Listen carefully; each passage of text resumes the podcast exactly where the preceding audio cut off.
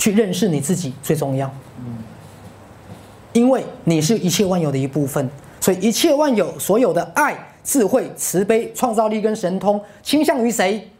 你，明白了吗？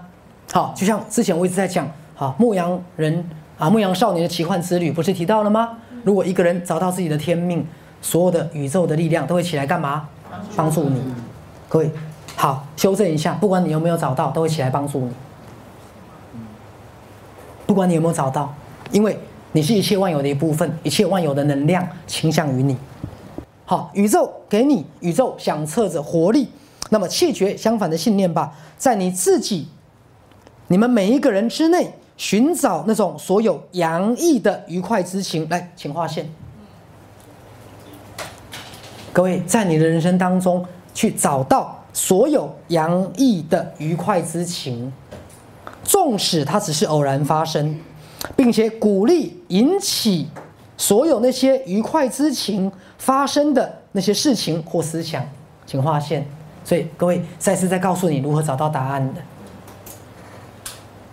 去找到你的内在那些洋溢的愉快之情，而且找到说那些愉快之情，鼓励引起他们发生的那些事或思想。来举个例子来讲，像今天有个视觉失调症的孩子来看我，好，我就跟他讲，我说，哎，某某同学，其实许医师觉得你的精神疾病根本完全就好了。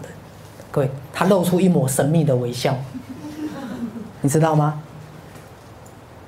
他其实还在吃药，可是他的病根本已经完全好了。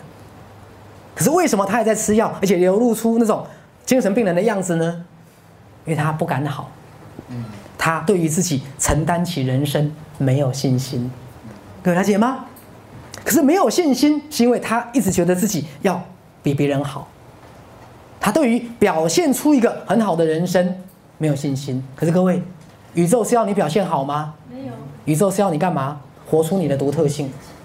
可是更有趣的是，好，也常常我在做心理治疗，各位你们很觉得很有意思。当我说中了个案某一个内心，我常常发现他露出一抹微笑。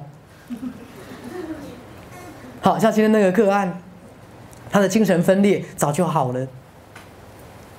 但是他一直装作没有好，还是还用这个疾病做一个伪装跟保护，明白了吗？甚至他不能让人家知道他已经好了，好了怎么办？工作要去面对现实，要面对现实，承担责任，承担责任。他害怕，他不敢，他躲在疾病里面，跟小英一样。